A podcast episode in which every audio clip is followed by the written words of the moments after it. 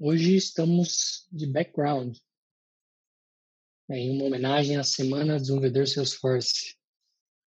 Acabando, hein? Amanhã tem mais um vídeo saindo do forno. Hoje a gente vai altas horas aqui na produção do conteúdo, edição do vídeo. Então, hoje é um dia que a gente dorme tarde, gerando aí o terceiro vídeo da Semana do Desenvolvedor Salesforce. E para fazer jus à Semana do Desenvolvedor Salesforce, a gente resolveu trazer tema específico de developer. Então, Aí. bora lá. Live 212, modificadores do Apex. Vamos nessa. Bom, primeiro a gente tem que dizer o que é um modificador, né? Modificador ele é uma palavra reservada, né, do, do Apex aí, que a gente usa justamente para dizer é, quem vai acessar, como vai acessar, como vai ser acessado a classe ou método. Então a gente tem vários modificadores no, no nosso código Apex e a gente determina como vai ser acessado através deles. O primeiro modificador que a gente tem e o mais restritivo é o private. Com o modificador private, você está dizendo que a sua, o seu método ou sua, ou sua classe ela vai ser vista só para quem está dentro do ali do, do, pacote, né? Ou seja, se eu estou criando um método dentro de uma classe, que é private, só os métodos dessa classe vão poder ver esse método. Se eu estou criando uma classe ali dentro da minha classe que é private, só a classe vai poder ver a minha classe. Não sei se dessa forma ficou claro. Mas no mesmo documento eu posso declarar duas classes. Vamos supor aqui que a gente crie uma, uma classe TO dentro de uma classe é, de uma classe do, do Apex que nós tem, tenhamos criado.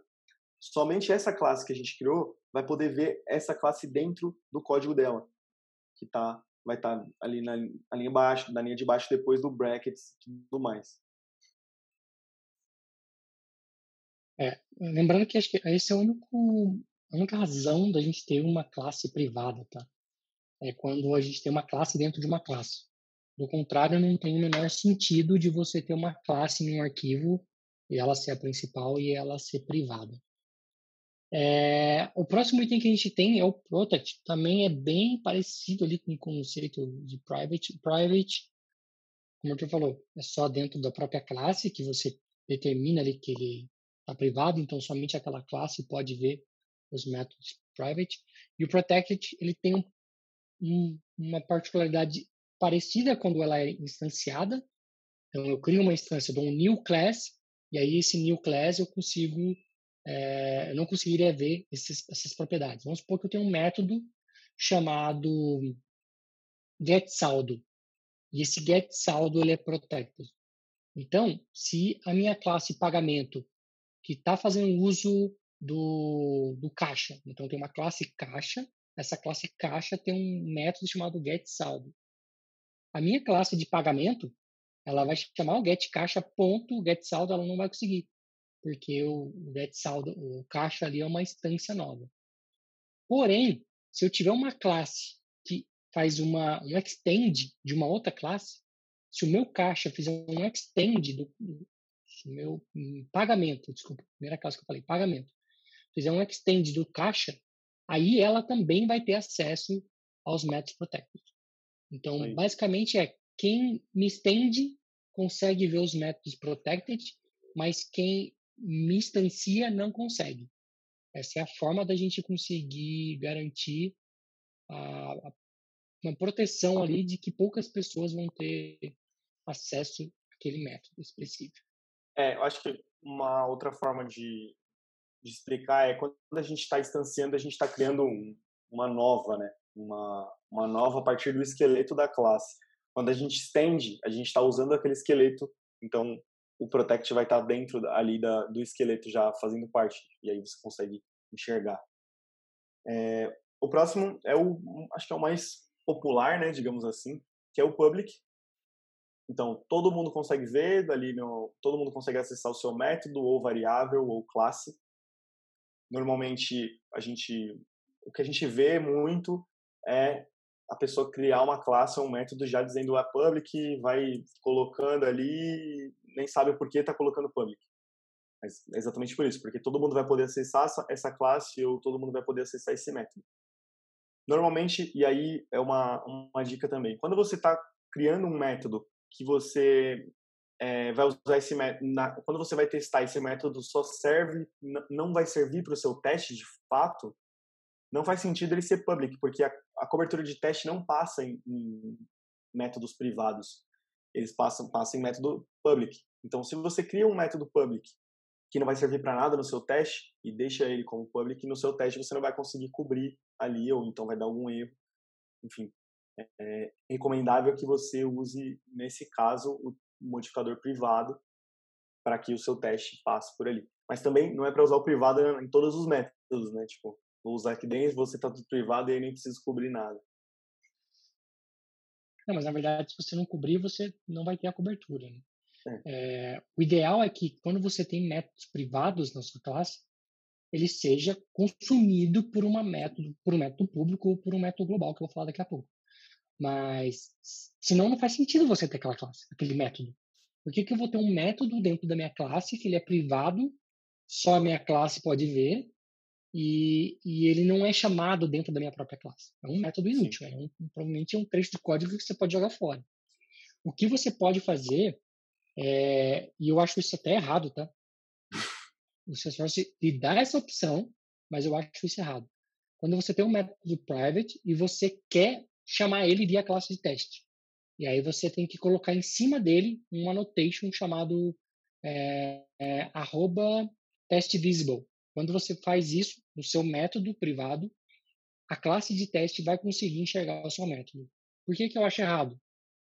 Se é um método privado e ele tem que ser consumido por um método público da sua classe, você tem que fazer uma cobertura de teste que faça passar por ele.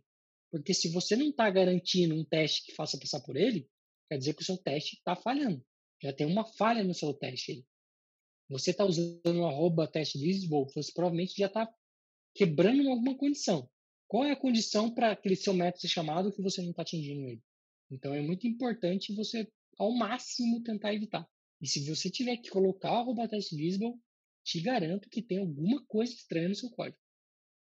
Bom, o próximo cara que a gente tem na nossa lista aqui é o global, o global. O global, ele, ele tem um impacto mais diretamente quando a gente trabalha com pacote, mas não se limita a isso. A gente já falou aqui sobre método global, a gente já deu uma live inteira sobre método global, procura aí no, no no YouTube que você vai achar. É, mas, basicamente, é o seguinte: quando a gente trabalha com pacotes, o que, que são os pacotes? Pacotes, imagina que os pacotes são os aplicativos da App Exchange. Tá? Basicamente, resumindo, seria isso. Então, quando você faz um pacote, quando você faz um aplicativo, você tem uma classe lá dentro. Você tem uma classe caixa, essa classe caixa tem um fechar caixa. Né? Mas você quer que esse método específico, essa classe e esse método, seja acessado por qualquer um. Porque quando você tem um pacote, é como se você tivesse uma org dentro desse pacote. Todas as classes que estão ali dentro só se referem ao seu pacote. Por quê? Isso garante que o usuário que instalou o seu pacote, seu aplicativo da Exchange, não vai ter acesso ao seu código. Isso é uma segurança para você, para você ter um, que o seu código está protegido. Mas se por algum motivo, por alguma razão, você quer expor um método para que quem instalar o pacote possa usar, seja para o developer daquela empresa, ele possa chamar o seu método que você criou, você precisa definir ele como global. Um outro cenário onde a gente define como global é quando a gente está trabalhando, por exemplo, com web service. Quando a gente quer que parte do nosso código, ou uma função, ou uma classe, ela seja executada, por exemplo, via JavaScript.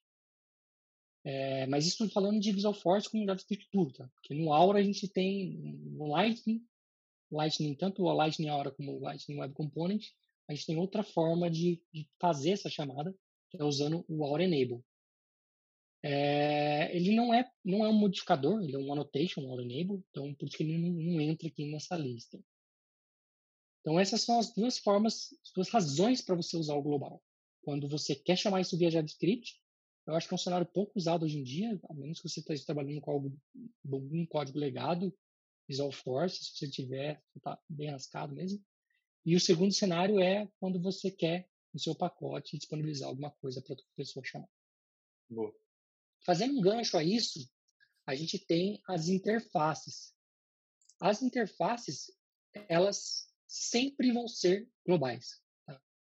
Por mais que você coloque ela como pública, ela vai ser considerada global. Por quê? Se você coloca uma classe, é, uma interface no pacote, você tem que garantir que ela vai poder ser acessada por qualquer um, até mesmo Exato. fora do contexto dela. Então, todas é. as interfaces, elas sempre vão ser globais.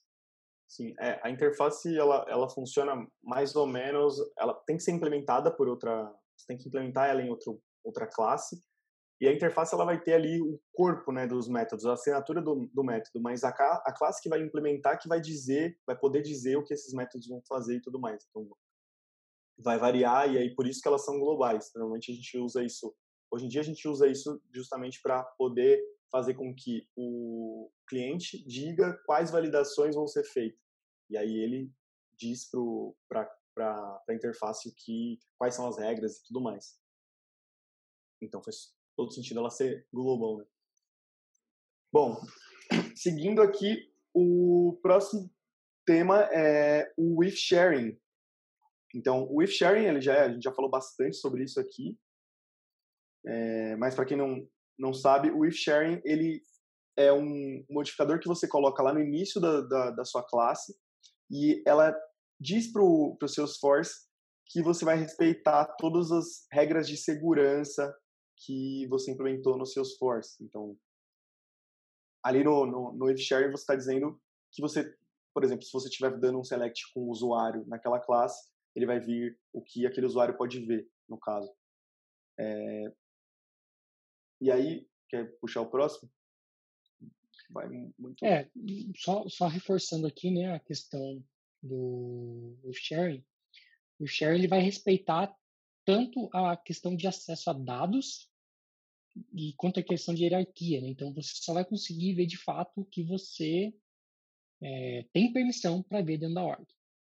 E aí, um hackzinho que eu também acho que a gente tem que evitar ao máximo, e se você está usando tá alguma coisa errada na sua lógica, é o without sharing. Então, a gente tem o with sharing, que é respeitando compartilhamentos, e o without sharing, que seria você é um Deus, não precisa é, de permissão nenhuma, você tem acesso à org inteira. Então, a Salesforce, em um dado momento, permitiu isso. Hoje em dia, ela tem fechado esse cerco ela tem evitado que você possa usar esse modificador ao máximo. E ele dá um poder, como eu falei aqui, um poder de rei dentro da sua, do, seu, do seu código Apex. Né? Então, se você tem uma controller com without sharing, o usuário vai poder ver tudo, todos os dados da sua organização. Então, se dentro, do, imagina que você tem uma controller chamada uh, account controller e você tem um select lá dentro listando todas as accounts. Com o with sharing, o usuário só vai ter retorno das contas que ele tem acesso, seja por papel, seja por é, rules, né, por, desculpa, seja por papel, seja por territory manager, ou por alguma regra de compartilhamento. Quando a gente tem o without sharing, ele vai ver todo o banco. Então, se você tiver mil contas, ele vai ver as mil contas. Tá? É, então, que Você tem que tomar bastante cuidado para usar o without sharing. Vai depender muito de regra de negócio, mas eu não consigo ver uma regra de negócio em que isso seja de fato válida. Porque é, se você quer que um usuário, todo usuário, vamos supor que você tenha, dá um exemplo de um cenário que se aplicaria. Cidades. Você tem um objeto chamado cidades e você quer que todo mundo tenha acesso a esse objeto de cidades. Você não quer restringir por, por owner, por região, por território, nada disso. Mas aí, dentro do profile, a gente tem uma opção que fala que aquele usuário pode ver todos os dados daquele objeto. Então, você não tem uma razão para usar o without sharing nisso. Você consegue fazer isso via point and click, lá no perfil, configurar para que ele tenha acesso aos dados. Então, acho que esse é mais um ponto de atenção. A Salesforce tem fechado cada vez mais o cerco em, em relação ao uso do without sharing. Então, você que é developer, sugiro dar um Ctrl Shift F na sua org aí, no seu projeto, procurar o without sharing entender por que, que algumas coisas estão usando e tentar modificar isso. Porque eu diria que mais cedo ou mais tarde você vai começar a ter problemas com isso, se já não começou a ter. Sim. O que, que eu quero citar de exemplos? Guest user, por exemplo, não pode usar mais without sharing. Você já vai tomar erros. É, isso é um, é um problemão. Eu acho que a única coisa que, que o without sharing não vai adiantar muito, digamos assim, é quando você ativa o person account. Ele, mesmo assim, não sei por qual motivo, não passa pela, pela segurança, do, pelo, pelo, pela restrição que o person account é, cria na sua org.